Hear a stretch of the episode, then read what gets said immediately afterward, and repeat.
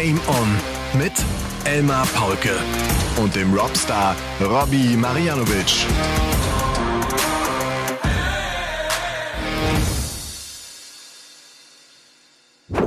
Ladies and Gentlemen, meine lieben Darts-LauscherInnen, es ist einfach die schönste Zeit des Jahres. Nicht unbedingt wettertechnisch, aber es riecht so gut. Die Kerzen brennen, es ist emotional und vor allem sind wir bald alle gemeinsam richtig schön Elli Pelli. Nach den Players Championship Finals ist vor der Weltmeisterschaft und äh, ich darf euch äh, in den Arm nehmen. Ich darf äh, euch einmal festdrücken zur Folge Nummer 173 von Game On am 28. November 2023. In 18 Tagen beginnen die World Darts Championship 2024 und wie ich das sage, huscht dem Robstar so ein kleines Lächeln übers Gesicht. Da grinst er. Da grinst er, weil er sich freut. Robby, ich grüße dich. Ich, äh, ja, ich grinse, aber eigentlich wollte ich nur sagen, drück auf die Tube, da draußen schneit's wie irre. Hallo zusammen. ich muss Schnee schippen. wie viel Schnee habt ihr denn liegen bei euch? Ah, es sind schon ein paar Zentimeter jetzt. Also ähm, es wird auf jeden Fall noch eine Abendschicht eingelegt und morgen früh dann zwei Autos freimachen, die Einfahrt freimachen, ja, und so das übliche Programm im Schwarzwald eben. Dabei war das ein ziemlich hektischer äh, Montag. Wir nehmen hier am Montagabend auf. Es ist also eine ganz heiße Ware sozusagen, äh, was natürlich absolut Sinn macht, weil eben die WM-Auslosung war. Ich finde ja, mit der WM-Auslosung beginnt irgendwie auch die Weltmeisterschaft, weil jetzt klar ist, wer auf wen treffen wird. Ähm, wir hatten heute noch das letzte Qualifikationsturnier, diesen PDPA Qualifier, die allerletzte Chance für die Tourcard-Besitzer, die sich noch nicht qualifiziert haben für die WM, halt diesen Schritt in Ellipelli zu schaffen. Und man muss ganz ehrlich sagen, was da heute aus deutscher Sicht gespielt worden ist, war sensationell. Drei Deutsche mit dabei. Alle drei sind im Viertelfinale. Du brauchst das Halbfinale, um im Ellipelli am Start zu sein. Flo Hempel kommt durch, weil er 100 plus Average spielt. Pascal Ruprecht scheitert an Boris Kretschmer mit 6 zu 7 und Daniel Klose geht mit 5 zu 7 in diesem Viertelfinale raus. Und wir wollen Rusty Jake gar nicht vergessen. Der spielt ein 107er Average und kommt mit 7-1 durch und ist auch bei der World Darts Championship am Start. Also das ist schon, das ist schon großartig. Das ist wirklich großartig. Gratulation erstmal an Flo natürlich, der äh, also mentalen Monster, glaube ich. Also mehr ja. unter Druck kannst du eigentlich fast nicht stehen. Er steht wirklich mit einem Bein ohne Tourcard da und dann schafft er diese Quali noch. Und es ist ja immer noch nicht äh, sicher, ob er sie halten kann. Er braucht noch einen Sieg, glaube ich, bei der WM, so wie ich das sehe. Aber Pascal Ruprecht, der tut mir ein bisschen leid. Der kriegt einen 124er Finish im Decider auf Bullseye schätze ich mal, oder auf Doppel F, eins von beidem. Ähm, ja, einfach nur bitter, finde ich. Vor allem Pascal äh, ist irgendwie für mich so in, in der Gunst ganz, ganz oben, weil er viele Dinge anders macht als viele andere Spieler, das weiß ich, die da in der Szene da mit auch dabei sind, die wissen das auch. Er geht die Sache anders ran, viel, also von einem komplett anderen von der Sichtweise von einem, von einem anderen Standpunkt. Deswegen tut's mir so ein bisschen leid, aber ich glaube, an Pascal werden wir noch eine Menge Freude haben die kommenden Jahre. Der hat unter anderem ja auch Mervyn King geschlagen. Der hatte also echt auch keine einfache Auslosung und ist so weit gekommen und war so knapp dran. Aber das musst du jetzt, glaube ich, mal ganz, ganz kurz erklären. Was heißt das? Er geht die Sache von einem anderen Blickwinkel an. Was willst du uns damit sagen? Robby, sprich. Ich, also ich, ich kann jetzt nicht äh, irgendwie aus festen Quellen oder so reden, aber ich glaube, dass er durch, ähm, durch sein sonstiges Leben einfach ähm, anders rangeht. Ich habe auch gehört, dass er sich anders aufwärmt. Also es haben jetzt die Leute erzählt, die so ein bisschen bei der Super League dabei waren und so weiter, dass das einfach anders aussieht bei ihm. Dass man also sofort das Gefühl hat, dass er eine, eine weil er so ein Quereinsteiger ist, eine andere Sichtweise hat drauf. Vielleicht so eine ähnliche Geschichte wie bei Flo, der ja auch aus dem ja. äh, Profisport kommt und das Ganze anders sieht. Er ist eben ein anderer Schlagspieler, eine andere Generationsspieler, nicht dieser Kneipenspieler, der irgendwie hier irgendwie mit Papa in der Kneipe war und ein paar Darts geworfen hat und dann hat man sich da durch die DDV-Turniere gequält oder durch irgendwelche Turnhallen in ganz Deutschland, sondern wirklich jemand, der der vielleicht auch wissbegierig ist. Ich meine auch, dass ich gehört habe, dass er sich ganz viel angeschaut hat äh, am Anfang im Internet, als er angefangen hat, YouTube-Videos, Tutorials, äh, über alles Mögliche, weil er ja komplett irgendwie blank dastand. Er wusste ja im Prinzip nur, er kann gut Dart spielen und das war's eigentlich. Und, das, und der ganze Rest, der kommt jetzt nach und nach. Und wenn du das schon nach zwei Jahren so drauf hast wie er, dann warte noch mal fünf. Sag ich nur. Ja, geil. Finde ja. ich ja immer eine, eine, coole Geschichte, äh, wenn man sich das auch traut, dann diesen anderen Weg zu gehen und, ja. und diesen anderen Blickwinkel zu haben. Und das ist auch etwas, was ich wirklich, was man aus anderen Sportarten auch immer wieder kennt. Äh, jetzt, ich weiß nicht genau, wie ich darauf komme, aber damals die Williams-Schwestern mit diesem völlig verrückten Vater Richard, da hast du auch gedacht, der hat eigentlich komplett ein an der Klatsche, aber du sahst irgendwie auch, okay, die Mädels spielen ein ganz anderes Tennis.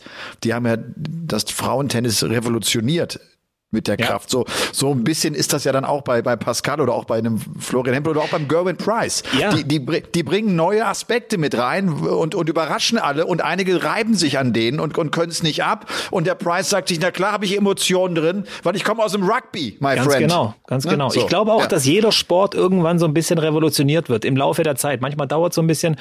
Ich weiß nicht, war es im Fußball nicht so, dass diese Fitness, diese Ausdauer plötzlich auch mit Jürgen Klinsmann so ein bisschen kam, der in den USA war und dort gemerkt hat, hey, diese Ausdauer, die ist so wichtig und hat diese Typen getrimmt bis zum letzten. Und die Deutschen konnten irgendwie immer acht Minuten länger rennen als die anderen. Und das hat sich jetzt irgendwie, ja, das ist jetzt inzwischen Standard geworden. Jeder muss irgendwie einen Marathon laufen können. Ich weiß, dass ihr da aus dem Ländle den Cleansey immer so abfeiert. Ich weiß aber nicht, ob der Cleansey der ist, der das revolutioniert hat. Zumindest sein Trainerteam. Sein, okay. sein Trainerteam, sagen wir es mal so, ja. ja. Das ja amerikanisch ah, geprägt war. So. Ja, absolut. Ja. Okay.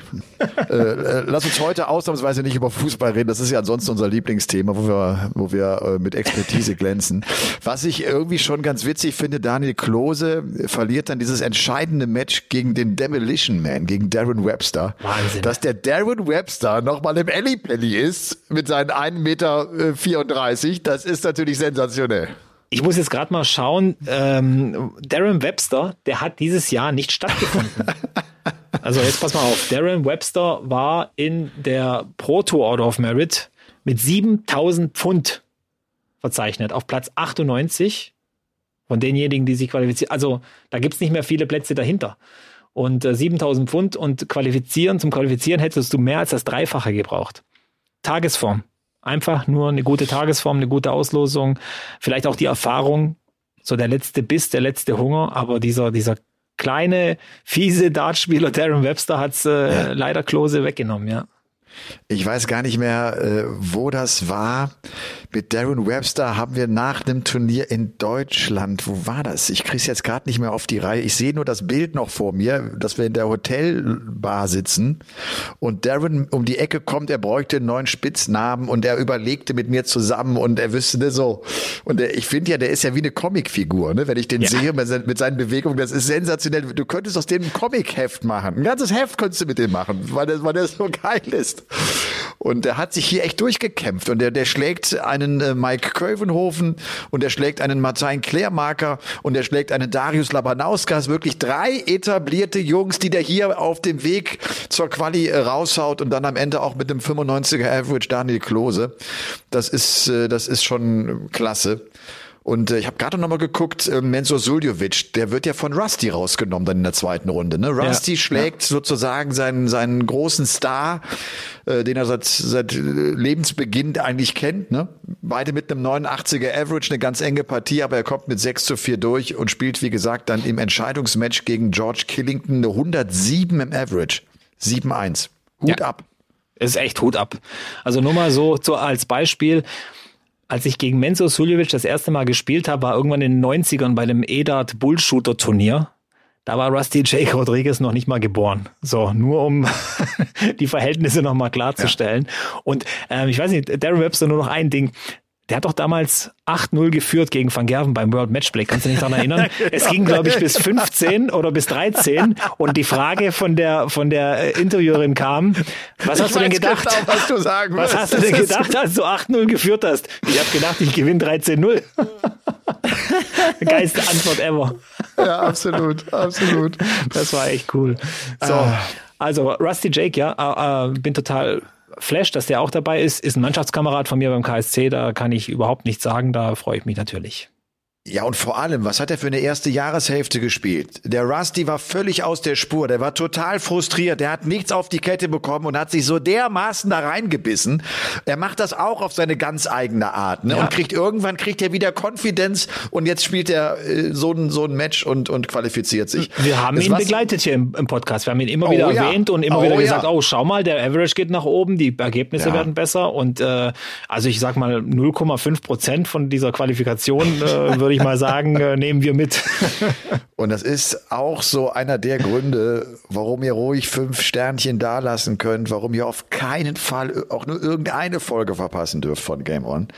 Und ich hatte es ebenso hektisch. Also ich bin ja live gegangen auf Instagram, um mit einigen zusammen die Auslosung anzusehen, die ja immer in einem unfassbaren Tempo durchgezogen wird. Dennis Priestley und Phil Taylor ziehen die Lose. Das ist so geil. Die stehen da und ziehen ihre Kügelchen raus und sagen 57 und ja. 12. Und das, das geht, wie gesagt, in einem Tempo.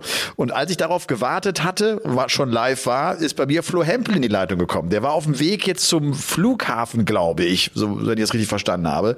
Hat also gerade die Quali geschafft und auch gesagt, das, es war so ein unfassbarer Druck, gerade auch in der ersten Runde gegen, gegen diesen Tschechen Luc Peters äh, durchgekommen mit 6-4. Er sagt, Niederländer, es, es Niederländer. Niederländer, ja. richtig.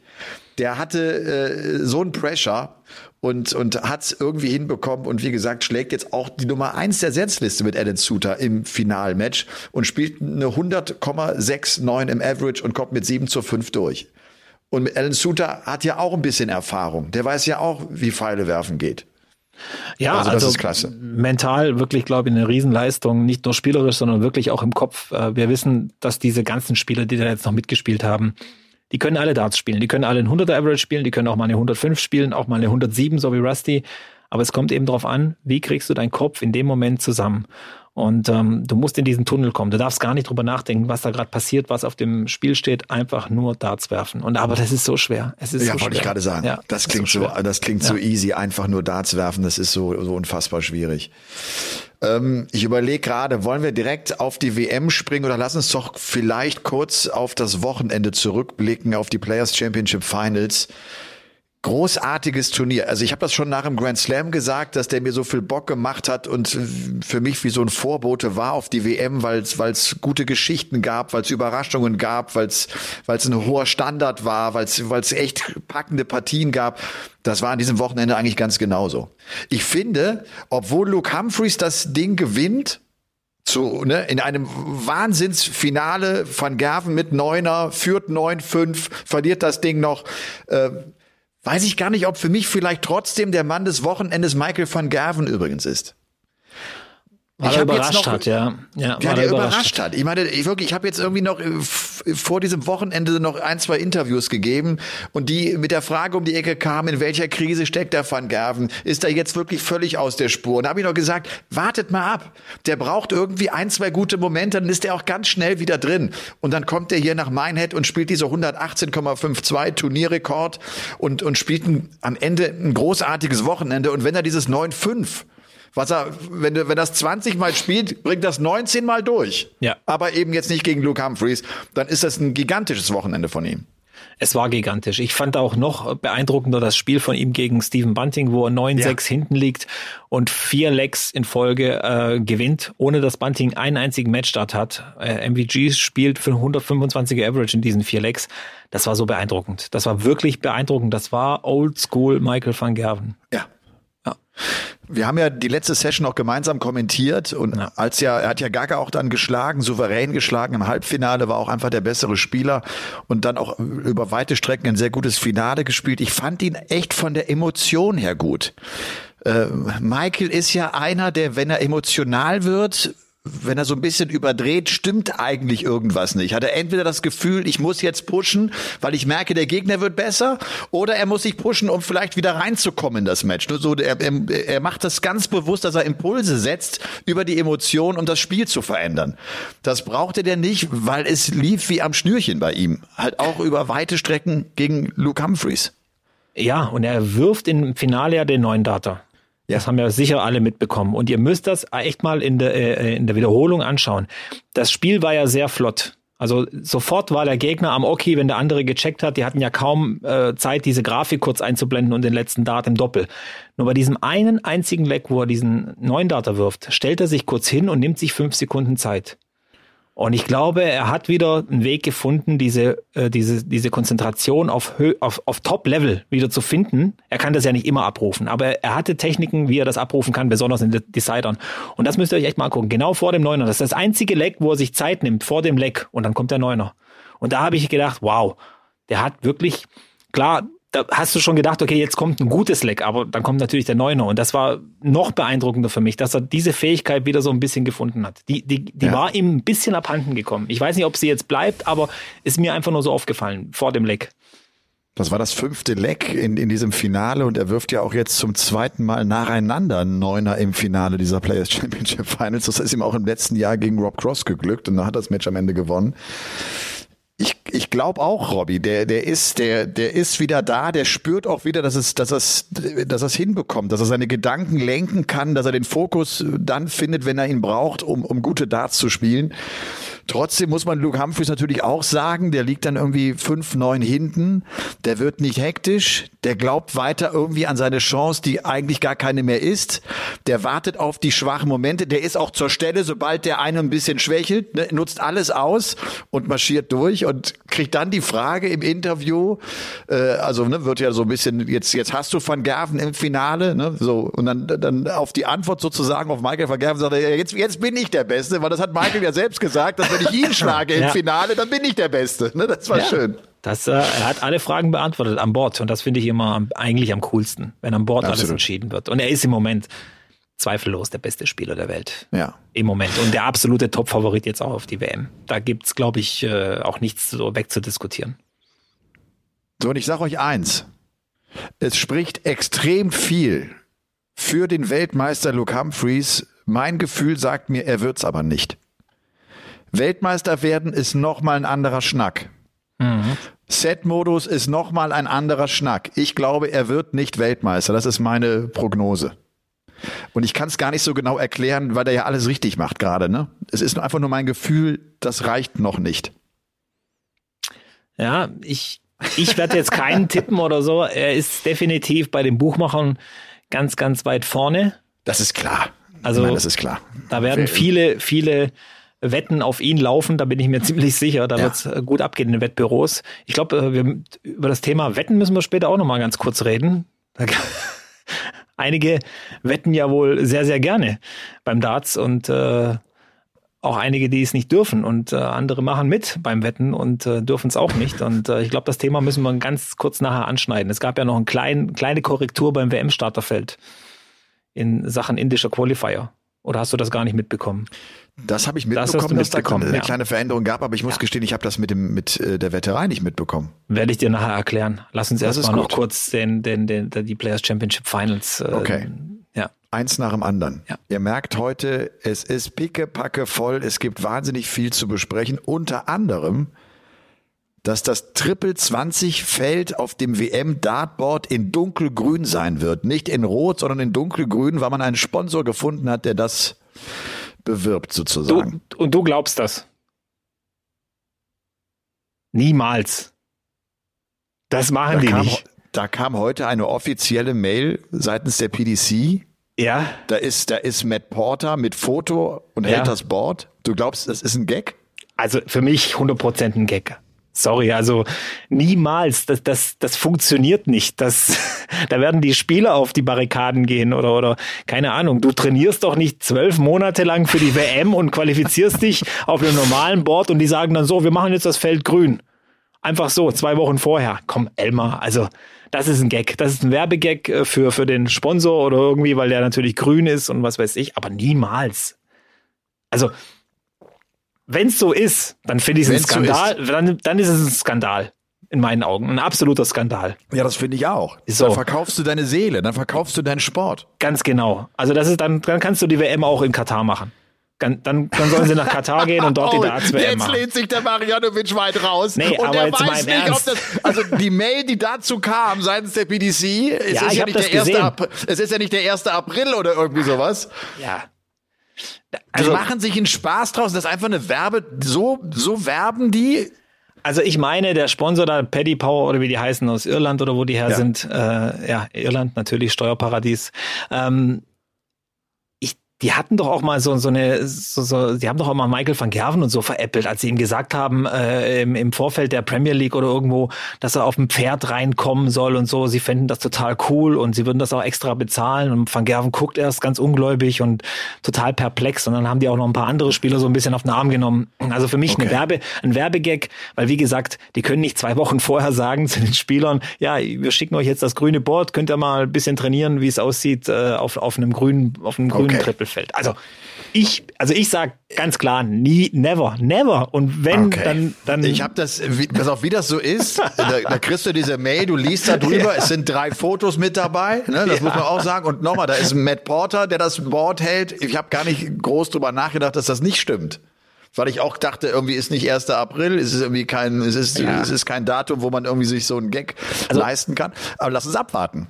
Lass uns abwarten, aber eins kann ich dir sagen, bei diesen ganzen Sachen, grünes Feld, ob es jetzt ein Fake ist oder nicht, Promo oder, oder auch wirklich, egal wie, also der Sponsor, der muss richtig Geld reinbuttern, weil wenn die PDC offizielle Mails raushaut und so eine so eine Änderung äh, vornimmt, dann dann ist da eine Menge Menge Geld im Spiel. Also okay. sehr viel Geld, würde ich jetzt mal behaupten. Ja.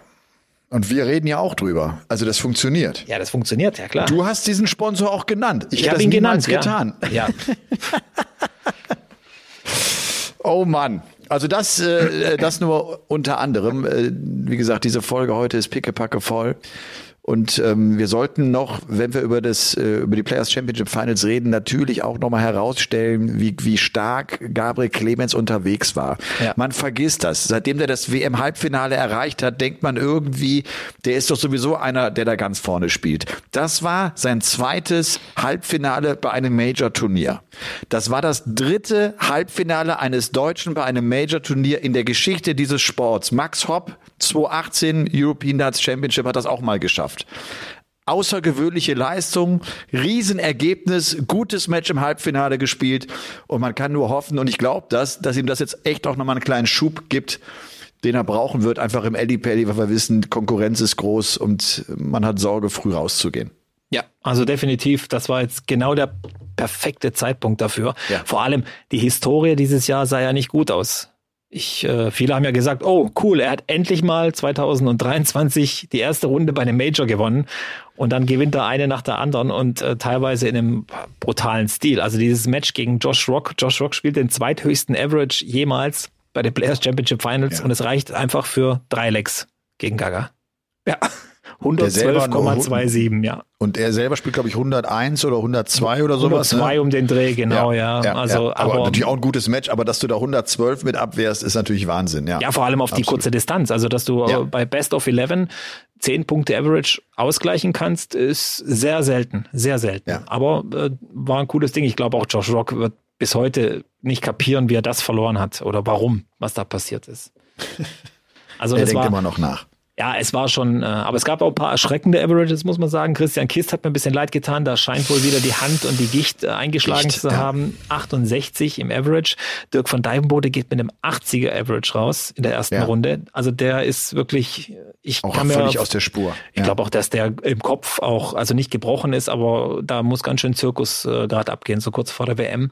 Und ja. Kellen Ritz gewinnt er dieses Jahr auch irgendwie im Players Championship Turnier wenn ich es noch richtig weiß, und geht hier gegen Van Gerven in der ersten Runde mit einem 76er Average raus. Sang und klanglos, als ob nichts gewesen wäre, als ob er gar nicht äh, dabei gewesen wäre.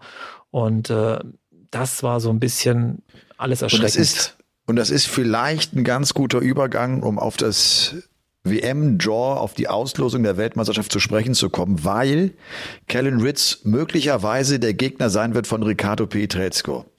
Und wie das Leben es so will, wir haben alle noch diese Partie des Riccardo Pietrezco gegen Bo Greaves beim Grand Slam of Darts in Erinnerung.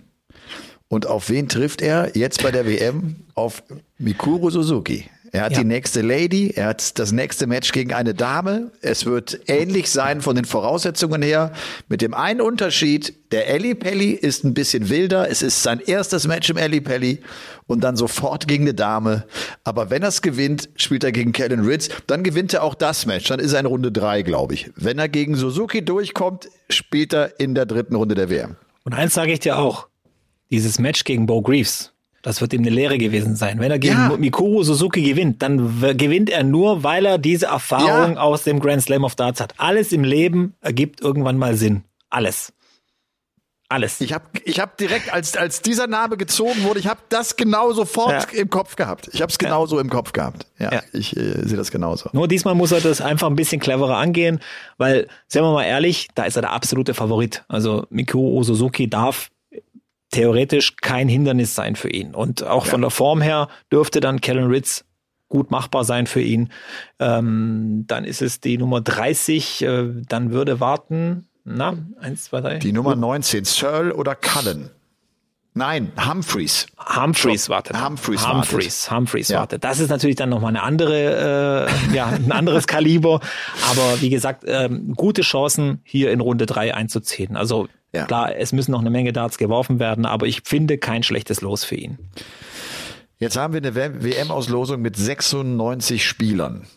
Äh, Das ist schwierig, da jetzt in einem Podcast äh, den Überblick zu bewahren. Ich finde, wir sollten vielleicht so nach und nach mal die Deutschen durchgehen und wir gehen vielleicht zunächst mal auf die Deutschen, die gesetzt sind. Fang an mit Gabriel Clemens, Nummer 22 der Welt, trifft eventuell auf Rian van Veen, den wir jetzt gerade im World Youth Championship Finale äh, gesehen haben, gegen Luke Littler. Er hat es zwar verloren, aber van Veen gefährlich, gute Ergebnisse die letzten Monate, großes Talent, guter Junge, guter Typ, wird sich wahrscheinlich gegen Leung durchsetzen, davon gehe ich einfach mal aus. Und dann Ja. hast du mit Van Veen eine echt harte Nuss zu knacken. Das ist keine einfache Auftakthürde für Gabriel Clemens. Ähm, anders gedacht, es ist keine einfache, äh, kein einfaches Los auch für Hian van Veen, muss man ja sagen. Ich glaube, hier könnte Erfahrung dieses Talent vielleicht doch noch schlagen, weil es ist der erste Auftritt von, für Hian van Veen, der spürt jetzt auch langsam den Druck. Der hat bis jetzt relativ entspannt aufspielen können, natürlich als Talent gehandelt, aber irgendwann weiß er dann, okay, jetzt bin ich tatsächlich einer von denen, die man auch nennt auf, auf den Turniersieg. Also man redet drüber, dass ich Turniere gewinnen kann und so weiter. Und dann kommst du wieder, ja, Premiere, Weltmeisterschaft, könnte ein kleiner Vorteil für Gaga werden, wenn es zu dem Match kommt. Ähm, Manlok Leung finde ich einen coolen Spieler. Ihr müsst euch das Spiel anschauen. Der hat einen der schönsten Wurfstile, die ich je gesehen habe. Der ist aus Hongkong, glaube ich, ein ganz junger Kerl. Macht Ja. total Spaß, dem zuzuschauen. Ich habe den, glaube ich, zweimal bei der World Series gesehen. Ah, ich habe mich verliebt in den Wurfstil irgendwie. Das hast du schon mal hier im Podcast Ja, ja, auch gesagt. ja, du hast ich, schon mal ja. dieses Ausrufezeichen gesetzt und äh, wir werden das natürlich dann nochmal genauestens äh, betrachten. Robby, lass uns vielleicht noch ein, zwei Sätze sagen, weil wir jetzt äh, Rian van Veen genannt haben, hat das World Youth Championship Finale gegen Luke Littler verloren. Ich meine, was war das übrigens für ein Match? Da haben mich viele darauf angeschrieben nochmal, weil sie es unfassbar fanden, auf was für einem Niveau das stattgefunden hat. Und Luke Littler ist niemals 16 Jahre jung. Never ever. Der ist, der ist äh, frühestens 26 oder höchstens oder was auch immer. Mindestens. Ja, der hat äh, unfassbare Darts gespielt. Ich glaube, zusammen haben sie sieben und 600, also 1380er sind da gefallen, äh, 38 mal 100 plus Aufnahmen. Das war einfach nur ein Best of 11 Match. Da, da, da hat's nur noch geknallt. Also und dann führte Littler, was führte der 5-1? Ich glaube ja. Und Ja, wenn Van und- Veen die Doppel 5 übrigens trifft, dann ist er dran und dann gewinnt er wahrscheinlich das Match auch noch und schafft dieses Comeback. Aber das war dann wohl auch so eine Partie, wo Van Veen schon ein bisschen Erwartungsdruck gespürt hat, ne? wo Luke Littler etwas relaxter reingegangen ist. Wobei, du hast das gestern ja auch gesagt, die siehst du da spielen. Luke Littler ist eigentlich, auch wenn der jetzt schon WDF-Erfahrung hat, ich finde PDC, ein paar tausend Zuschauer, Fernsehkameras, der stand da, als hätte er schon 1000 Matches genau auf so einer Bühne gespielt. Du kannst es gar nicht souveräner machen. es ist Der schon, gehört da einfach hin. Das ist sein Platz da auf der Bühne. Ja. Ja. und der ist so heiß und äh, der hat ja das Pech gehabt, paar Tage nach der Q-School erst 16 zu werden. Also der wäre wahrscheinlich schon auf der Tour.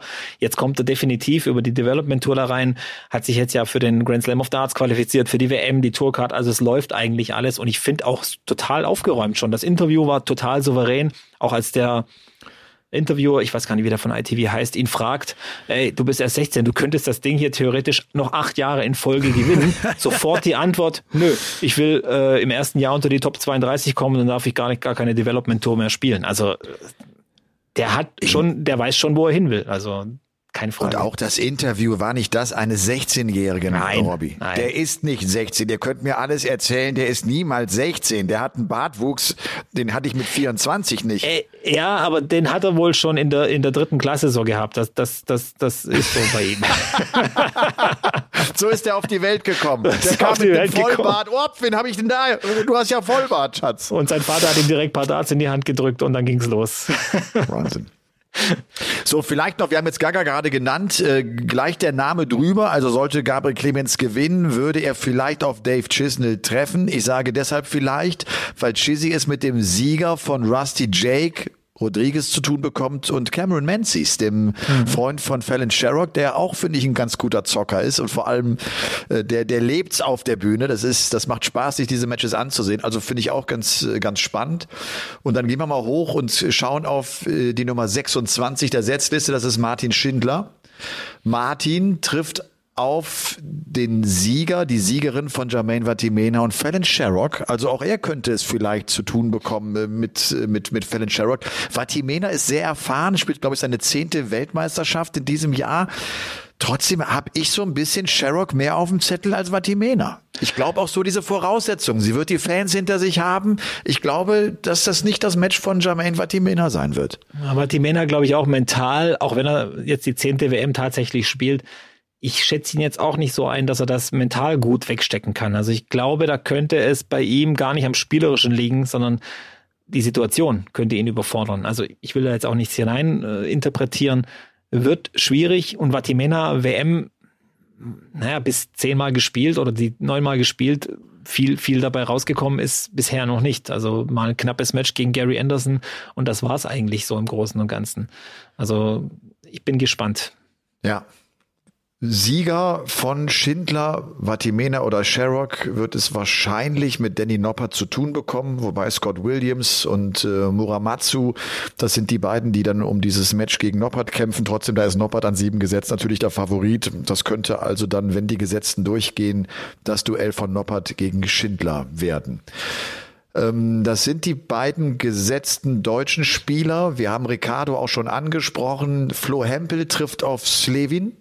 Und das ist spannend, wenn Flo Hempel die erste Runde übersteht, bekommt das wieder mit Dimitri Vandenberg zu tun. Das war ja so sein Top-Match im Ellipelli. Damals war Vandenberg noch die fünf der Welt. Jetzt ist er die 15 und hat eine schwierigere Phase.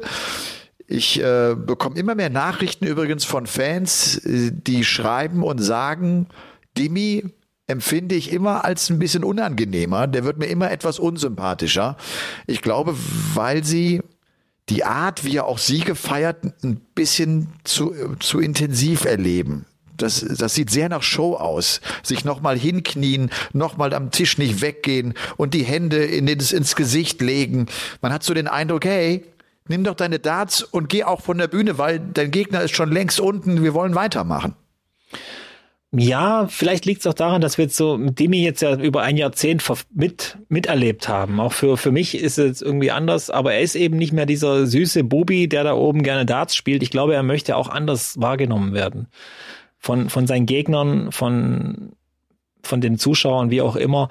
Das ist, glaube ich, eine ganz normale Entwicklung eines jungen Mannes. Also, und wenn ich das jetzt auch sage, ja? muss ich auf der anderen Seite auch nochmal herausstellen, Dimitri Vandenberg ist einer der angenehmsten Typen auf der Tour. Also jetzt Definitiv. mal abseits von der Bühne oder wie er spielt.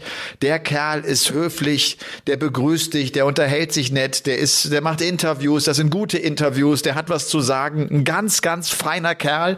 Trotzdem äh, habe ich so den Eindruck, vielleicht auch das, was du gerade sagst, er sucht so seine Rolle. Er hat sie meiner Meinung nach noch nicht so ganz gefunden. Vielleicht ja. will er wirklich einfach anders wahrgenommen werden und sucht gerade. Mein Gott, warum auch nicht? Ja. Warum auch nicht? Genau, ja. Also ja. Er, im Endeffekt ist es ja er, der seinen Job machen muss, sein Geld damit verdienen muss. Ich finde auch sowieso, die Spieler sollten da gar nicht drauf achten, was wir von ihnen denken oder was wir da von ihnen halten. Das ist für uns natürlich ein interessantes Thema. Das ist so Gossip so ein bisschen und wir reden drüber und schildern unsere Eindrücke. Aber im Endeffekt sage ich auch immer, hey, scheiß drauf, mach das so, wie du denkst. Wenn das erfolgreich ist für dich und wenn du damit äh, zufrieden bist und damit äh, abends gut einschläfst, dann ist das doch super. Dann, dann freue ich ja. mich total für, für jeden. Weil jeder Spieler hat auf seine Art und Weise, finde ich, etwas Besonderes an sich. Die einen mehr, die anderen weniger. Ich finde Gervin Price, den mag auch nicht jeder, aber den möchte ich jetzt nicht, äh, nicht missen auf der, auf der Tour. Der, der gehört dazu. Das ist wichtig. Ach, absolut. Auch, auch für alle absolut. Hater ist der wichtig, finde ich. Du brauchst ja irgendwas, woran du dich äh, so ein bisschen reiten kannst. Absolut. Ja. Absolut. Ja. So, und wenn wir überlegen, 2006 äh, hatten wir zum ersten Mal zwei Deutsche im Ellipelli mit Shorty Seiler, mit André Welge. Dann gab's das Jahr 2009, als sich kein Deutscher qualifizieren konnte. Dann hatten wir zwei Jahre mit vier deutschen Teilnehmern. In diesem Jahr sind's fünf. Wir haben schon vier genannt mit Clemens, mit Schindler, mit Ricardo, mit Flo Hempel. Einer fehlt also noch und das ist der liebe Dragutin Horvath, der Sieger der Super League. Der trifft in Runde eins auf Mike de Decker, auf den Belgier. Wenn er gewinnt, kommt da auf die Nummer 32 der Setzliste. Das ist eigentlich perfekt, muss man ganz ehrlich sagen. Das ist der letzte gesetzte Spieler, Madas Rasma. Das ist natürlich auch kein, äh, kein einfaches Los, klar. Aber ich finde, wenn er gegen De Decker durchkommt, der ein gutes Jahr spielt, der immer gezeigt hat, immer wieder gezeigt hat, dass er wirklich gute Darts spielen kann, hat er auch eine Chance gegen den Letten Madas Rasma. Und dann geht's sofort auch in Richtung Bully Boy Michael Smith. Ich gehe mal davon aus, dass der diese erste Hürde nehmen wird gegen Dötz oder Banz. Das waren jetzt erstmal die deutschen Spieler. Wir haben Rusty auch schon gleich mit reingenommen. Vielleicht nehmen wir jetzt noch, Robby, so die großen Namen, um auch euch zu Hause jetzt an den äh, Bluetooth-Boxen dann nicht zu überfordern, oder? Also ich habe gerade Smith genannt. Van Gerven trifft auf den Sieger von Keen Barry. Den, den finde ich ja gut. Der hat auch schon im Paddy echt gut gespielt. Damals ein tolles Match gegen Johnny Clayton gehabt. Trifft auf Rivera. Der sagt mir ehrlicherweise jetzt nicht so wahnsinnig viel. Da ist für mich Keen Barry der Favorit. Ja, Ronaldo Riviera, Asian Tour äh, Qualifikant, ja. ist immer schwierig. Wir haben, wir haben ja schon oft drüber geredet. Wir haben die asiatische Tour nicht so, so im Blick. Da hätten wir mal Russ Bray fragen sollen. Der hätte uns wahrscheinlich erzählen können, was das für ein Typ ist. Ja. Ähm, die sind gefährlich. Denk an, ähm, na, jetzt habe ich den Namen wieder vergessen, obwohl er fast gegen Peter Wright damals gewonnen hat und ihm die WM gekostet oh ja. hätte. Oh ja. Äh, du weißt, wen ich meine. Christ, nicht Christian Perez, nee, nein, sondern nein, nein, nein, es war ähm, Malikdem. Noel Malikdem. Genau. Noel Malik, der, der kam ja. ja auch aus dem, aus dem Nichts eigentlich und der, der okay, hätte ja. fast so mitunter wahrscheinlich den größten Triumph von Peter Wright verhindert. Das, das war knapp. Das war echt Das knapp. stimmt. Aber ich gespielt. finde auch, wir haben immer wieder eine Menge Asiaten mit dabei. Er ist ja. einer der ganz wenigen, die wirklich richtig gut dann waren. Ne? Aber ja. trotzdem, du hast recht. Ja, kann man ja. nicht so richtig einschätzen. Dann gucken wir mal auf Gary Anderson. Äh, der könnte es mit Simon Whitlock zu tun bekommen. Whitlock muss gegen Nibrida ran. Das äh, auch ein Match. Gut, Whitlock wissen wir, glaube ich, er weiß auch selbst nicht, was er für ein Niveau hat aktuell. Der muss auch da erstmal durchkommen, um dann das Match gegen Gary Anderson zu haben. Gleich drüber ist der Name Dirk van Dijven Greifenbode könnte es mit Keegan Brown oder eben mit Boris Kretschmer zu tun kriegen. Das wird kein einfaches Match übrigens für Van Dijvenbode. Und wenn wir jetzt sehen, wie der zuletzt gespielt hat, äh, sehe ich nicht schwarz, aber es ist so ein bisschen dunkel, sehe ich schon, dass der überhaupt sein Auftaktmatch als Nummer 12 der Setzliste da gewinnen kann. Price gegen den Sieger von Connor Scott, das war jetzt der Auftaktgegner von Gabriel Clemens bei den Players Championship Finals oder Christoph Kitschuk. Ja. Der hat sich auch qualifiziert über den Eastern European Qualifier, äh, Qualifier ja. ja. Ist aber auch schon lange mit dabei. Der, der spielt seit vielen Jahren auf der Tour, gerade auch auf der European Tour immer wieder äh, gute Ergebnisse gehabt. Ich schaue hier gerade noch, Gilding trifft auf Luke Littler oder Kists. Also Luke Littler Favorit gegen Christian Kist meiner Meinung nach. Ja. Dann haben wir Wade gegen den Sieger von Matt Campbell und Lawrence Ilagan. Auch geiler Zocker. Den sehe ich total Weltklasse, gerne. Ja. Weltklasse. Barney trifft entweder auf Schaganski, den Polen, oder auf Marco Kantele, den Finnen. Peter Wright entweder Jim Williams oder Madu. Jetzt nennt man doch fast alle. Ne? Clayton trifft auf den Sieger von Lennon oder Bates.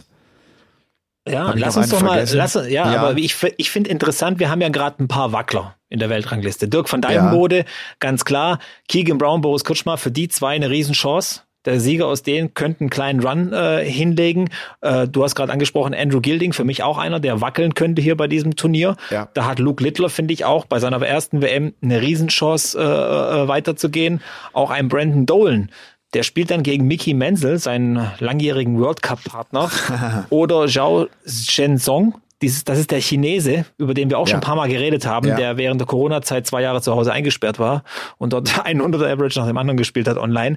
Für den könnte das auch so eine Chance sein, ähm, äh, weiterzukommen. Ähm, ich werde auch schauen, Mickey Menzel gegen, gegen Song. Ah, das Spiel wird hart als Kommentator, das kann ich dir jetzt gleich sagen. Das sind zwei sehr langsame Spieler. Sehr, sehr langsam wird das. Und dann gegen Brandon Dolan, da wird es auch nochmal sehr, sehr langsam. Also das wird äh, Absolut. Äh, ja. Und das sind so die Wackler für mich, finde ich. Kim Heibrechts auch. Äh, Richard Wenster hat super gespielt, hat Michael Smith rausgenommen bei den Players Championship Finals. Könnte auch so, ein, so eine Überraschungskiste werden. Da wird quotentechnisch auch, denke ich mal, das wird ein 50-50-Match werden. Und äh, das sind so die Wackler, wie ich finde. Und äh, ja bei, ja, und bei Rob Cross, das ist kein Wackler, der kriegt Van der Burgade oder Thibaut Tricol und bei Van der Burgade habe ich so ein bisschen Bedenken in Richtung Flo Hempel, weil das ist ja ein direkter Konkurrent um diese Top 64 Platzierung. Der hat natürlich ja. mit Tricol jetzt nicht unbedingt den harten Gegner. Das heißt, es wird für Flo nochmal schwieriger, ähm, da aufzuholen. Also da könnte dann nachher auch ein Sieg nicht reichen bei der WM und das wäre natürlich die optimale Lösung. Aber ja, schauen wir mal. Ja. Schauen wir mal. Ähm, worauf laufen die Topstars? Also wenn man mal so guckt, es könnte relativ früh zum Duell von Price gegen Anderson kommen. Also immer die Frage, kommen sie wirklich weiter? Sollte Peter Wright und sollte Raymond van Barneveld das Auftaktmatch gewinnen, wäre es sofort dann das Duell in Runde drei zwischen Wright und, äh, und van Barneveld. Finde ich auch ein, ein, ganz interessantes Ding, auch wenn natürlich Peter Wright, glaube ich, da der Favorit ist. Van Gerven läuft auf Kim Heibrechts, läuft auf Bunting oder Vandenberg oder vielleicht ja auch Flo Hempel. Dann sind wir dort und wenn wir unten haben, wir haben es schon gesagt, ähm, dann ist es Aspinall, der da auf Gurney läuft und dann Sieger Chizzy Clemens. Das ist so dieses Viertel mit Gabriel Clemens. Humphreys, das sei auch nochmal herausgestellt, ist ja an drei gesetzt, ist die Nummer drei der Welt, spielt gegen den Sieger von Lee Evans und Saucy Sing. Da ist er natürlich Favorit und dann käme Ritz oder vielleicht ja auch Ricardo Pietrezco, dann wäre Cullen oder Searle. Der könnte Emma, mal wieder auf Searle Emma, treffen, ne? Emma, ich gehe das ganze nicht, Feld gerade durch, ne? Ich wollte, ich weiß nicht, wie es den Leuten da draußen geht, aber mein Kopf ist gerade äh, Tilt, ist der ist am Ende. Okay. Was die ganzen Namen angeht, sorry, dass ich da, ich weiß, wir sind Darts-Podcast, wir müssen alles da durchsprechen, aber ich, ich bin äh, gedanklich weg. Äh, ja, mein Speicher ist äh, sowieso ist reduziert klar, und wir haben wenig. das jetzt hier vor uns, ne? wir haben das Draw auch vor uns, weil wir es auch noch nicht so richtig studieren konnten. Wir sind wirklich ganz, ganz ja. nah an der Auslosung dran. Ja. Darum gehen wir das irgendwie alle auch wir noch durch. Wir sind Aber hyped. Du, absolut, absolut. Ja, Aber du hast vollkommen recht. äh, schaut's euch selber an und schaut rein. Es, äh, ja, man muss, sind man muss auch dazu von Anfang sagen, an schon geile Matches mit dabei. Ja, man muss auch dazu sagen, Elmar sein Kopf ist ein, ein MacBook und der neuesten Generation und ich bin 486er DX2 mit 16 MB. Commodore Fest, 64. Ja. Atari. Atari, ja. Deswegen muss ich mal die Stopptaste drücken. Okay. Ähm, vielleicht pass auf. Jetzt pass jetzt, auf. Jetzt atme, ja. nee, jetzt atme du mal ganz kurz durch. Okay. Denn jetzt kommt der Paulke der Woche. Der Paulke der Woche. Der Paulke der Woche, der kann nur an einen Menschen gehen, in dieser Folge Nummer 173 und das ist der gute Russ The Voice Bray. Russ Bray bekommt den Paulke der Woche, ihr habt das mitbekommen. Er wird nach der WM kein Ranking-Turnier mehr callen. Die Weltmeisterschaft wird sein letztes großes Tour-Event sozusagen sein. Er ist von auch auf der World Series dann unterwegs und er ist vor allem als PDC-Botschafter dann noch im Einsatz. Auch ein ganz geiler Job eigentlich, wie ich finde. Russ Bray, ich habe das richtig verstanden. Ihm ist das Finale, glaube ich, versprochen worden. So habe ich das gelesen. Am 3. Januar wird das sein letztes ganz großes Match sein, das Finale dieser Weltmeisterschaft 2024. Und äh, Russ mit 66 hört er jetzt auf. Äh, das vergisst man irgendwie. Der ist noch so im Saft. Das ist so ein körperlich auch so fitter Typ noch, dass der 66 ist. Und ich habe zudem äh, wirklich äh, von Anfang an ziemlich engen Draht gehabt, weil das ein ganz hilfsbereiter war, weil der von Anfang an viel in Deutschland war, weil er sich auch interessiert hat für die Entwicklung Darts in Deutschland. Der hat diese Entwicklung auch wirklich miterlebt. Der fing an vor 200 Zuschauern und war irgendwann in Berlin vor 12.000 und hat gecallt und hat gemerkt, was da passiert ist. Ich habe Russ damals auf der Road to Eddie Pelly ja auch bei so einer Exhibition mal gesehen. Eine Exhibition mit John Lowe, mit Dennis Priestley, mit Keith Deller. Das sind so seine alten, seine alten Buddies, mit denen er da unterwegs ist. Exhibitions, du, ich sag's dir, vor 100, 200 Leuten, da haben die trotzdem ihren Spaß gehabt und Rusk ist da genau in seinem Element. Manchmal habe ich übrigens gedacht, ich weiß gar nicht, ob die Rolle des Callers genau diese perfekte Rolle für Russ Bray war, den gelernten Gerüstbauer. Der hat äh, wirklich unterhaltende Elemente, die du als Caller ja nicht unbedingt brauchst. Wenn der eine Exhibition moderiert hat, das war immer witzig, immer einen guten Joke auf den Lippen, immer ein Strahlen im Gesicht, immer gut gelaunt. Den habe ich noch nie morgens mit, mit irgendeiner Miene gesehen, wo ich dachte, oh, der ist heute ein bisschen gereizt. Das gibt's bei Russ Bray nicht. Immer, immer gut gelaunt und immer ansprechbar und, und immer hilfsbereit und einfach wirklich ein richtig geiler Typ. Verdient. Also ich glaube, wenn verdient, jemand, ja. wenn jemand den Elmer, äh, den Paulke der Woche verdient hat, äh, in der Zeit, wo ich hier mitmache, dann, dann ist es Russ Bray. Er ist einfach ein, ein, ein Typ, ich kann das gar nicht beschreiben. Der, der, der, der kann meinen Nachnamen perfekt aussprechen. Der grüßt mich immer, wenn er mich sieht, auch nach zwei Jahren, als ich ihn das erste Mal gesehen habe. Hey Buddy, sagt, hey, Buddy, how are you? Hey, cheers, mate. Und er sagt auch Robert. Also er kennt auch alle irgendwie. Ja. Und ähm, ich glaube auch, was Pressearbeit angeht, Interviews, du stößt da immer, egal wie, also ich glaube auch, dass der einen stressigen Tag hat, auch so als Caller und auch während der WM. Der ist immer bereit für ein Späßchen, für irgendwas hinter, hinter der Bühne im Alley Paddy zu drehen, für Fragen beantworten, wo, wo viele Spieler sich auch vielleicht mal eine Scheibe abschneiden könnten von der Professionalität von Russ Bray, die dann sagen, ähm, ja, ich gebe keine Interviews heute oder ich habe keinen Bock oder dem gebe ich keins oder hier gebe ich keins. Ähm, Russ ist da völlig offen, völlig relaxed und ich glaube, Russ Bray begleitet dich ja schon, glaube ich, von Anfang an seit du, seit du Darts kommentierst, äh, muss so einer der ersten gewesen sein, mit denen du so absolut. Kontakt hattest. Ja, ja absolut. Ja. Der auch. Ich meine, dieses kannst du uns mal eine 180 ins Mikrofon eben callen. ich meine, wie oft hat er das in seinem Leben getan? Und man darf ja. bei Russ auch nicht vergessen, wie gesagt, Gerüstbauer, dem hat sich dann eine Welt eröffnet, mit der er, glaube ich, nie gerechnet hat. Er war ja ein guter Dartspieler selber, hat ja mit Eric Bristow auch so ein ja. paar Doppelturniere gewonnen, aber hat es halt nie so wirklich auf die Tour geschafft und hat dann das Leben gelebt, von dem er eigentlich immer geträumt hat. Viel gereist, viel unterwegs gewesen. Der hat ja auch immer diese Asientour, das macht er bis heute ja noch mitgenommen. Der hat Meilen gesammelt im Flieger wie kein zweiter auf dem PDC-Circuit. Und äh, ja, das ist das das war sein Leben. Er, er hat eine große Dankbarkeit, dass er das machen darf. Und das finde ich schön. Das das mag ich, wenn wenn Menschen diese Zufriedenheit ausstrahlen und wo, wo du ihn wirklich anmerkst, so dass der, der der ist einfach dankbar, dass er das machen darf. Und Russ hat diese Dankbarkeit, finde ich, mit jeder Pore versprüht. Ja. Das ist toll. Definitiv. Und ich kann auch nochmal einen Appell an alle da draußen, wenn ihr irgendwas seht, dass Russ Bray auf Social Media irgendeine Werbung macht, irgendwas verkauft, irgendwo ist, macht einfach mit. Macht einfach mit. Wenn es einer verdient hat in dieser Szene, dann ist es Russ Bray. Und ich äh, hoffe für ihn, dass er jetzt noch wirklich ein paar super Jahre hat auf Exhibitions. Bucht den auch für eine Exhibition. Das lohnt sich. Das lohnt ja, sich extrem. Und weil du sagst, Robby, weil du sagst, irgendwie, wenn der eine Werbung hat, zu 50 Prozent hat er keine Kohle bekommen dafür. Da hat er ja, einfach mitgemacht. Genau. Da hat er einfach mitgemacht, hat gesagt, kein Problem, das, das mache ich schnell. Bin mir auch nicht sicher, ob der Kohle dafür bekommen hat, diese ganzen Darts-Apps und Scoring-Systeme, ja. die seine Stimme benutzt haben. Ich, also ich könnte mir gut vorstellen, dass der gute Rasta nicht viel Geld gesehen hat beziehungsweise ja, wobei, gar nee, nee, das, nee, nee, das ist seine ja? Darts-App, das weiß okay, ich. Ja, ja, okay, genau, das, das hat er schon gemacht. Aber Russ hat ja irgendwann auch, der war ja dann, äh, weil sie die Stimme so geil fanden, hat er ja auch in Filmen gesprochen und so ein Kram. Der, dem hat sich eine, eine, eine neue Welt eröffnet, äh, als man plötzlich erkannte, was der für eine geile Stimme hat. Und so war das ja auch bei Sat 1, die die neuen Pronouncer im Boxen suchten und dann, dann kamen sie auf mich zu und ich habe die beiden, ich habe da gesagt, hier klar, Russ kriege ich hin, connecte euch und dann stand Russ im Boxring und auch da kam der unheimlich oft noch auf mich zu und sagt, Elmar, vielen, vielen Dank, dass du das gemacht hast für mich. Und ich habe gar nichts gemacht. Aber ja, du hast nur so, Nummern das, ausgetauscht. Ich habe einfach nur Nummern ausgetauscht. Aber das, das ist typisch Russ Bray. Ja, ja. Und das ist cool. Das ist wirklich das ist cool. cool ja. ja. Also Paulke der Woche, mein lieber Russ, wenn du jetzt Deutsch noch ein bisschen besser sprechen würdest, du hättest es verstanden und du hättest dich gefreut. Der ist ja nicht tot, ne? Der hört nur auf zu callen. Man, man, man neigt so dazu, dass man immer sagt, oh Gott, nein, der, der, der lebt ja und ist ja putzmunter. ja, ja. Und wie gesagt, Russ Bray, äh, WM-Finale wird er wahrscheinlich kriegen. Das ist ja immer zweigeteilt bei den Crawlern, weil keiner kann potenziell 13 Sets crawlen. Also das kann ich mir nicht vorstellen. Ich denke ja. mal, dass er dann die zweite Hälfte kriegt äh, und dann seinen würdigen Abschied.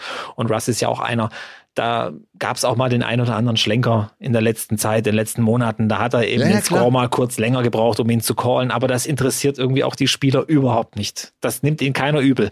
Wenn das bei Kirk Bevins passiert, sieht das anders aus. Das kann ich dir sagen. Aber da passiert's nicht. genau.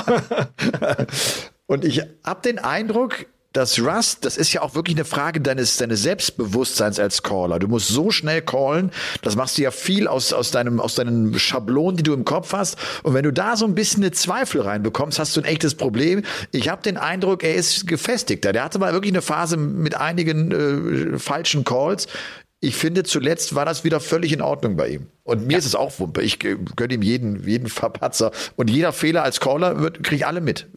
Ganz genau. Achtet auf eure eigene Arbeit zu Hause. Wenn jeder Fehler auffällt, hast du ein bisschen Druck. Ja, ja das stimmt, ja. Ja, schön. Okay. Also, dann sprechen wir mal drüber, äh, dass, die, dass das WM-Starterfeld noch etwas geändert wurde. Prakashiva, ja. der Apache ist raus, Elmar. Der Apache ja, ist raus. Ich. Ja, der, das habe ich mitbekommen. Der hat wohl ein bisschen Ärger am, am, am wie sagt man, am Hacken. Am Hacken. Ja. Es geht wohl um, um Spielmanipulationen bei der Modus Super Series. Da gab es wohl im Algorithmus komische Verschiebungen bei den Platzierungen der Wetten in einem seiner Spiele, dass er 0-4 verloren hat. Man hat sich dann auch nochmal das Video angeguckt. Ist auch relativ leicht zu finden über Social Media, das Ganze. Ich habe es mir angeschaut. Oh, ja, also ich, ich muss schon sagen, da waren ein paar Darts dabei, die waren schon harsch, also haarig. Also da haben die beide irgendwie drei Aufnahmen äh, am Doppel vorbeigeworfen und Apache sah nicht Glück, sagen wir so, es sah unglücklich aus, was er da gemacht hat. Ich möchte da überhaupt nichts mutmaßen. Wir warten einfach mal ab, was da die Ermittlungen weiterhin ergeben. Aber man hat ihn äh, von der DRA rausgenommen aus dem Starterfeld der WM und ihn ersetzt durch den äh, unterlegenen Qualifikanten Bah Patel. Bhav Patel aus Indien wird da jetzt statt Prakashiva antreten. Und ich finde das eine gute Lösung, dass man da den Runner abgenommen hat aus Indien, dass man da auf jeden Fall äh, jemanden dabei hat aus Indien ja, schwierige Sache. Guck's dir mal an, wir können gerne noch mal nächste Woche drüber reden oder so. Ja. Äh, es ist, es ist da halt jetzt so, Modo, die Super Series fällt jetzt eben auch schon, glaube zum zweiten oder dritten Mal auf mit, mit solchen Dingen. Ich meine, ich finde es gut, dass es sofort auffällt, dass es diese, diese äh, Kontrollmechanismen gibt, die sofort Alarm schlagen, wenn irgendwelche Wetten komisch platziert sind oder wenn hohe Summen plötzlich über den Tisch gehen. Aber was mich interessieren würde, ob es jetzt Jiva gemacht hat oder wie auch immer, wie viel Kohle kann man da verdienen? Als Manipulator? Also wie, wie viel Kohle ist dir deine, deine sportliche äh, Ehre wert? Das, das, das ist immer so die Frage, die ich habe. Damit kannst du richtig Kohle verdienen, das kann ich dir sagen. Ja, okay, aber. Damit kannst du richtig, richtig Kohle, Kohle, verdienen. Ja, richtig Kohle, da, da bist du, glaube ich, im fünf-, sechsstelligen Bereich. Ja, aber damals. Das ist ja schon Robert, richtig Kohle. Jetzt, ja, ja, aber guck mal jetzt, wie, wie viel Preisgeld verdient Prakashiva? Ja, seinem, aber, aber ich ja, aber richtig Kohle. Guck mal, der Heutzer damals, aber, dieser aber, Schiedsrichter, 10.000 Euro und ein Flachbildfernseher. Da habe ich gedacht, Alter, ist der bescheuert? 10.000 Euro und ein Flachbildfernseher? Okay. Das ist ja. Aber wenn, ne, wenn du regelmäßig auf deine Niederlagen oder was ja, wettest und ja. das Freunde tun oder wie auch immer, dann kommt ja. da schon ein bisschen Geld zusammen. Man, man darf eines nicht vergessen. Gerade in Einzelsportarten, aber natürlich auch im Fußball, weil du heute angesprochen hast. Wer das macht, zerstört den Sport. Ja. Wenn, wenn das gang und gäbe wird, weißt du, da, damit zerstörst du komplett den Sport. Ich, ich glaube, das ist einem Prakajiva auch nicht ganz bewusst. Da, mu, da musst du so aufpassen. Da musst nochmal du ganz so kurz, bestrafen. Ja, bevor ne? du jetzt, bevor du jetzt, ja. ganz kurz auch vielleicht nochmal zur, zur Erklärung. Wir warten ja beide ab, was da rauskommt. Wir sagen jetzt nicht, er war es oder nur potenziell. Wir reden jetzt mal, es gab ja diese, diese Fälle auch schon in der Vergangenheit, äh, bei ja. der WM auch schon und sonst was. Aber allgemein, da bin ich voll bei dir. Der zerstört nicht nur sich, seine Karriere, sondern tatsächlich auch den Sport. Sport, ja. Und ich raffe nicht, dass das Sportlern nicht klar ist, dass wenn du das machst, dass du den ganzen Sport kaputt machst. Ja. Also, weißt du, wenn das alles abgekartet ist, kannst du es ja knicken. Da gucken wir, dann, dann ist es, dann, dann verfolgen wir es doch nicht mehr. Also, Von daher, genau, klar, abwarten, aber äh, das, das Aber ist zumindest das ist ist das allerletzte, ganz Ja. ehrlich. Ich weiß, das ist das allerletzte und ich bin ja auch im Tennis lange unterwegs gewesen und äh, auch auch der Tennisverband oder die ATP und die WTA, das ist natürlich ein ganz ganz gefährliches Ding. Ja.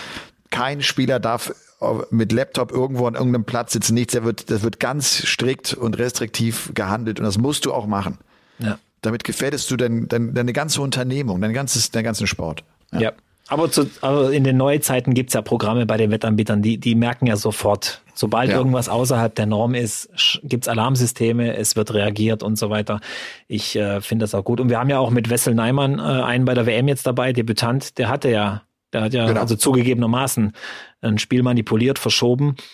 Hat sich, hat wirklich bereut, glaube ich, war auch ganz schön mental am Ende, war ein Riesenspieler und ähm, war auch damals in der gleichen Situation, war schon für die WM quasi qualifiziert und plötzlich macht er so einen Blödsinn.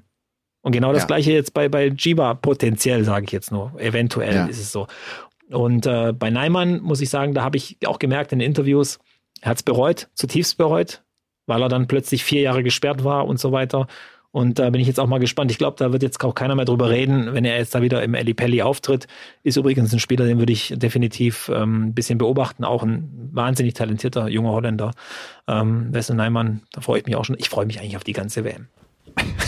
Ich würde ganz gern das Draw noch einmal ganz kurz durchgehen. Ich weiß nicht, ob ihr da Lust habt. Nee. Ah, Wir haben äh, fünf Deutsche dabei. Das ist schon mal gut. Ja. Richtig gut. Es hätten sieben sein können. Verdammte Axt. Ich, ich nerv ich meine, mich stell dir, stell dir vor, da gehen drei Deutsche heute durch. Das war ja absolut Ja, aber möglich. das hätte mich jetzt ja auch nicht gewundert. Ich habe ja eine, Nein, ich zwei, es hat ich habe eine es- zweistellige Zahl von Deutschen angekündigt in den kommenden Jahren bei der PDC Darts WM. Ich bin ja da schon relativ safe. Wenn das ja, und aber passiert, auch da muss man nochmal sagen, es hat sich noch nie ein Deutscher über diesen äh, PDPA Qualifier zur WM gespielt. Und jetzt haben wir fast, fast drei dabei. Da stehen drei im Viertelfinale. Also das ist schon sensationell. schon, ach, wäre echt sensationell gewesen. Okay. Ja. Also ihr merkt, äh, es geht bald rund, es geht bald zur Sache, 18 Tage noch, dann startet die Weltmeisterschaft, 15. Dezember, das wisst ihr, geht das wilde Treiben im Ellipelli wieder los. Der Robby hat jetzt schon Augenringe. Ich weiß nicht genau, Robby, wie du das schaffen willst. Ich habe keine Ahnung. Was denn? Äh, Schneeschippen oder Ellipelli? Was meinst Beides. du genau? Beides.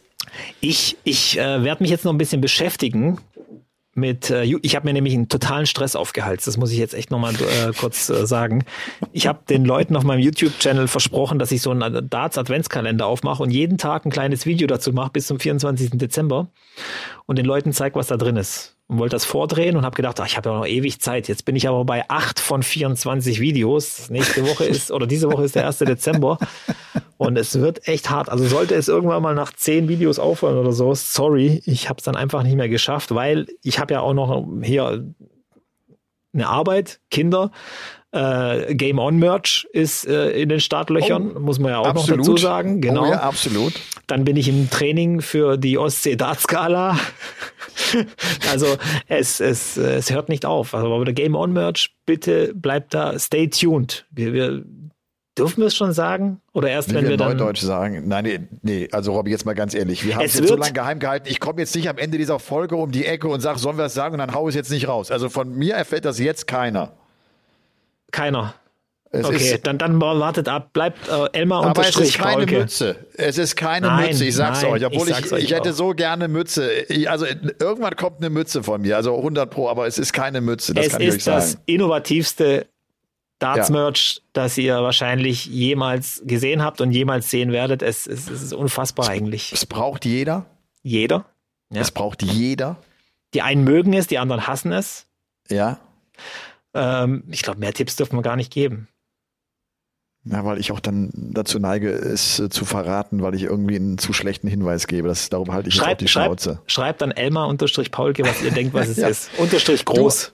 Aber äh, ich sag auch ganz kurz, wo du eben deinen YouTube-Kanal angesprochen hast, äh, bei mir auf Instagram wird es auch einen Countdown auf die WM geben, weil es ja meine 20. Weltmeisterschaft ist. Meine 20. WM als Kommentator und ich werde da auch so ein paar Rückblicke machen oder so, so ein paar Erlebnisse erzählen und muss aber auch noch ran. Bin auch noch nicht durch und habe auch noch nicht so richtig die Videos äh, gebastelt.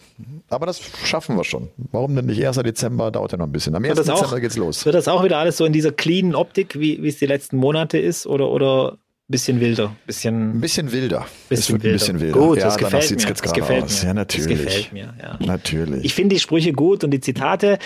Äh, finde es auch mega, dass du da so aktiv bist inzwischen auf, auf Instagram. Also ich habe ja jeden Tag irgendwas von dir im Feed.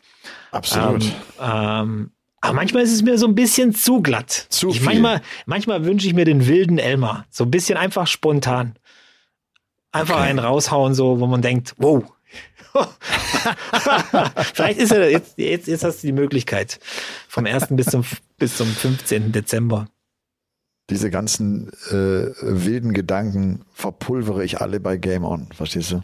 Stimmt, ja, stimmt. Ja, das war heute eine wilde Folge. vergessen. Das war heute echt ein wilder Ritt, ja. Das war auch ein wilder äh, Tag, ey. Das äh, wirklich. Ich habe irgendwie so eine Hektik hier plötzlich gehabt, äh, weil ich auch noch Adventskranz äh, besorgt habe und so weiter und so fort. Ja, Und da ruft jetzt gerade meine Tochter an. So, ja dass die perfekter jetzt, Zeitpunkt, würde ich sagen, oder? Dann, eigentlich klar, pass auf, die drücke ich jetzt ganz kurz weg. und äh, genau. Ab eine gute Woche. Da ruft sie nochmal an. Das ist, es tut mir leid. Jetzt wird die Verabschiedung so ein bisschen holprig. Ich sag ganz schnell Ciao, habt eine gute Woche. Wir hören uns nächste Woche mit der nächsten Folge von Game On. Und äh, das war Folge Nummer 173. Robby, habt einen schönen Tag und schönen Abend und geh jetzt sofort raus und ich gehe den Schnee vom raus. Bürgersteig. Ja, ja, mach das. okay. Und eins noch zum Abschluss, der Elmar ist jetzt weg, der hört mich wahrscheinlich nicht mehr. 173, unbedingt über die 19 anfangen. 133, das ist die perfekte Zahl für eine 133. Mach das einfach mal. Ciao, bis nächste Woche. Game On ist eine Produktion der Podcast-Bande. Neue Folgen gibt's immer dienstags, überall, wo es Podcasts gibt.